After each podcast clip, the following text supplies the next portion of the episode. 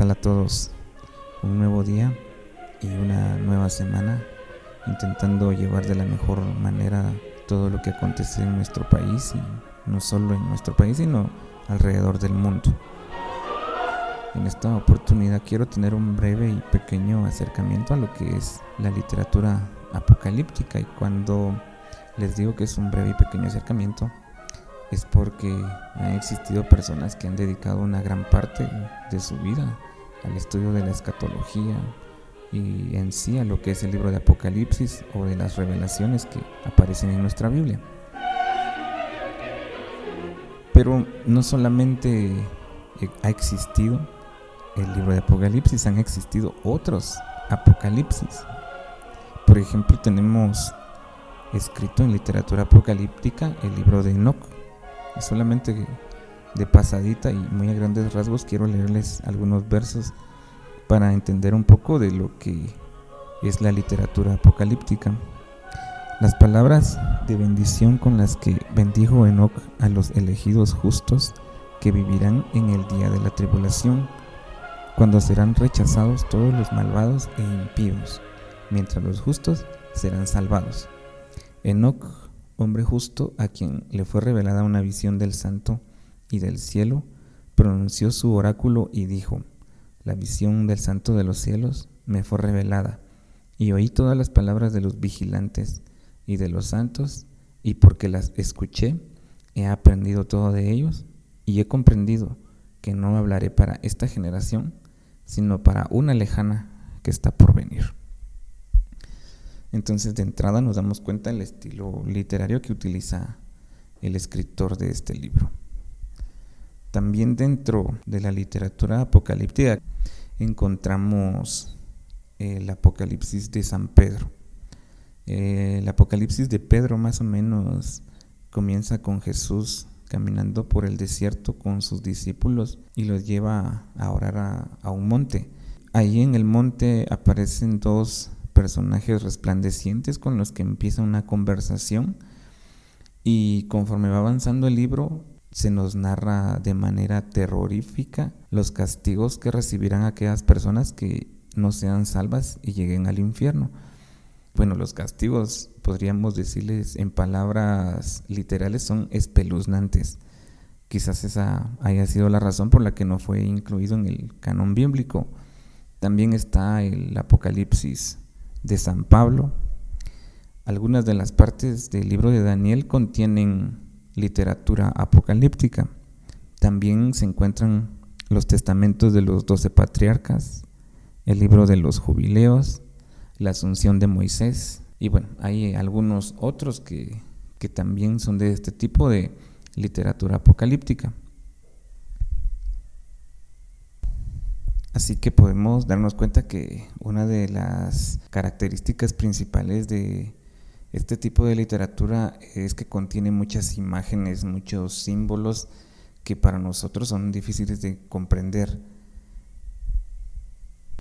Habiendo dicho esto, ahora quiero tomar unos versículos del libro por excelencia de la literatura apocalíptica que encontramos en nuestro canon bíblico y leeré el capítulo 1, versos 1 al 3. Dice, la revelación de Jesucristo que Dios le dio para manifestar a sus siervos las cosas que deben suceder pronto, y la declaró enviándola por medio de su ángel a su siervo Juan, que ha dado testimonio de la palabra de Dios y del testimonio de Jesucristo y de todas las cosas que ha visto.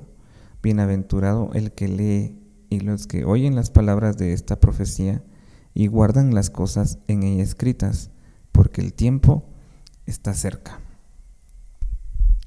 En la apocalíptica hebrea aparece una figura estrictamente judía, emparentada directamente con el Apocalipsis.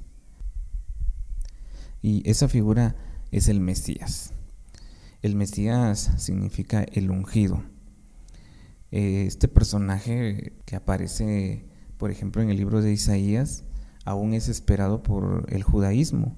El judaísmo aún no cree que haya venido el Mesías, entonces su escatología prácticamente se basa en todo el Antiguo Testamento y en las profecías que encuentran en él. Por ejemplo, en el libro de Isaías se menciona la llegada del Mesías. En el libro de Daniel se menciona las 72 semanas y ahí hace mención acerca del Mesías. Entonces ellos, su apocalipsis, podríamos decir, aún depende de las profecías del Antiguo Testamento. Mientras tanto que el cristianismo toma como base el libro de Apocalipsis para el final de los últimos tiempos. Así que aquí vemos también que hay otras diferentes perspectivas acerca del, del apocalipsis o de los tiempos finales, que en realidad los judíos no lo consideran como los tiempos finales, sino el inicio de una nueva era, donde ellos entienden que la redención es exclusiva para el pueblo judío. Bueno, en, en todos los casos los apocalípticos pensaban y, y lo siguen haciendo que el fin del mundo está cerca, que será algo repentino y muy a menudo violento. Aparte de esto, en los relatos apocalípticos suelen comparecer el bien contra el mal y libran una, una batalla durante este singular evento en la que el bien saldría vencedor. Como les mencionaba, otras confesiones como la judía, la islámica o hay una que se llama zoroástrica cuentan con sus propios relatos del fin del mundo. En tiempos más recientes, ya en el siglo XX, hay nuevas religiones llamadas de la nueva era que han incluido estas características tan genuinamente judeocristianas, podríamos llamarlas. Así que, en resumidas cuentas, hay muchos finales del mundo a lo largo de la historia, pero ninguno se ha podido demostrar cierto porque aquí, pues aquí seguimos. Pero la idea es, es muy fuerte que que sigue inquietándonos, sobre todo durante estos tiempos de, pandemia. Habiendo dicho lo anterior y regresando al hilo narrativo de otros apocalipsis, quiero mencionarles, por ejemplo, algunos movimientos que surgieron en el siglo XIX. Están los mileristas. Los mileristas le deben su nombre a un hombre llamado William William Miller. Ellos, a diferencia de, los apocalipsis o de la interpretación que le daban a los, últimos tiempos, ellos sí le pusieron una fecha al final de los tiempos. Entonces, esta, este movimiento comenzó a, a, decir que el fin del tiempo iba a ocurrir, según sus cálculos, del 21 de marzo de 1843 al 21 de marzo de 1844, es decir, que durante ese periodo iba a volver el Mesías.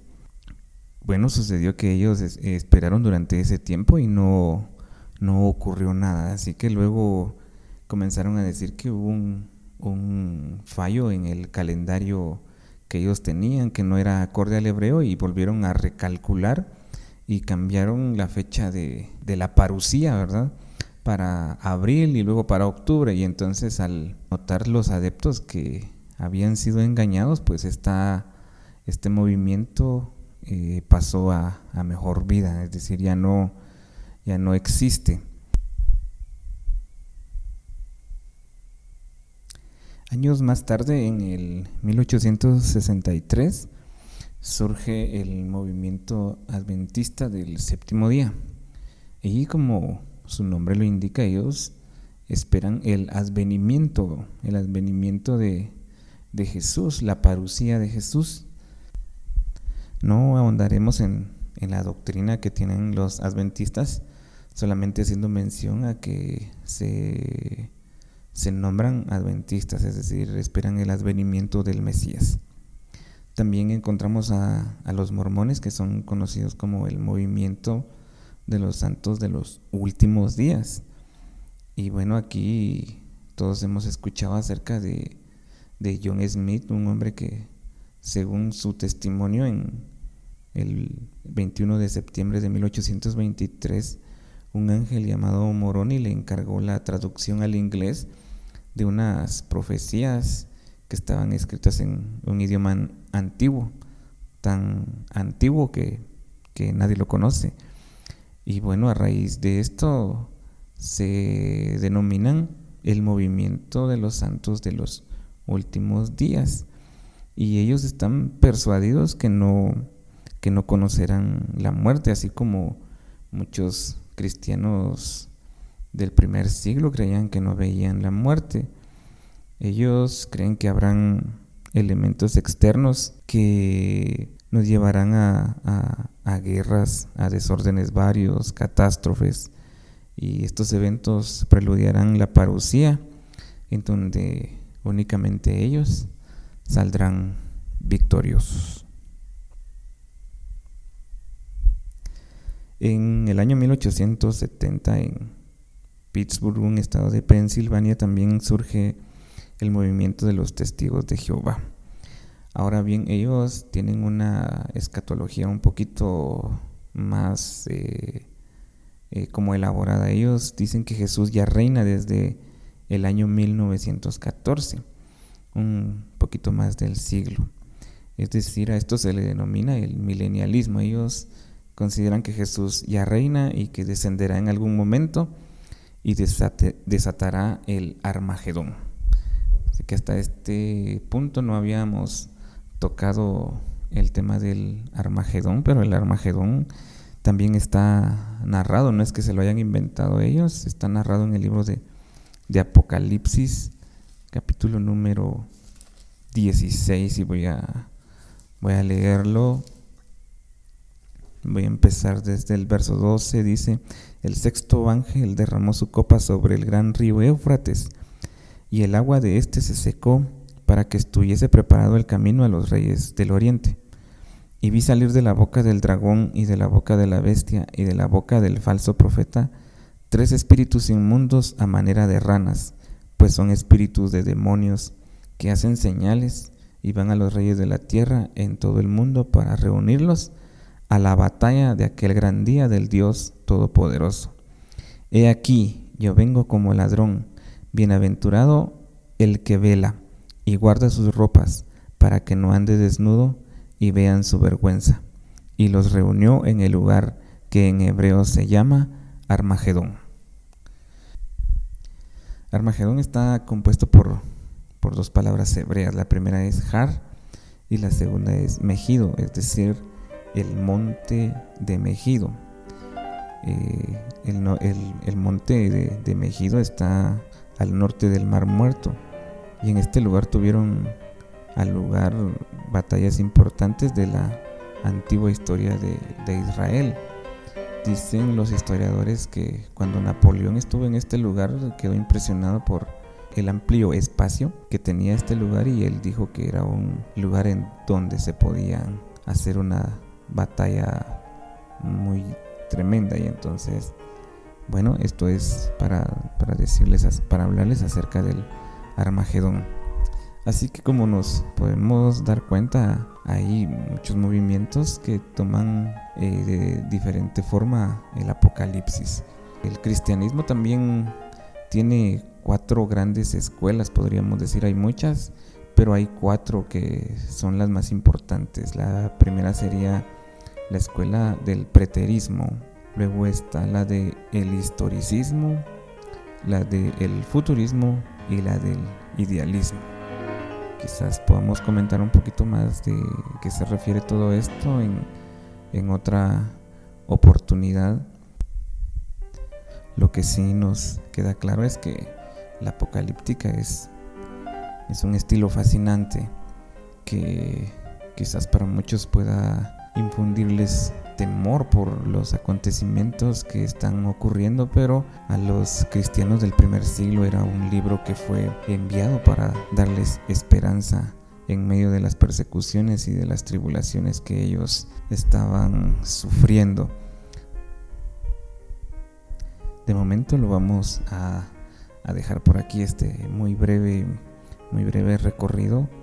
También quiero hacerles hacerles mención de algo que me llamó mucho la atención de un grupo de científicos que creó en el año 1947 un reloj del fin de los tiempos.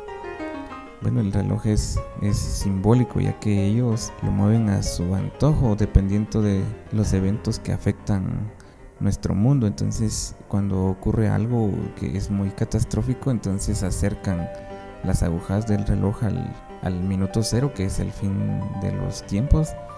Y si el mundo va mejorando, entonces lo, alejan. Esto ocurrió después de, del fin de la Segunda Guerra Mundial, donde científicos atómicos de la Universidad de Chicago tuvieron esta, esta idea. Pero la realidad de todo es de que solamente Dios conoce los tiempos.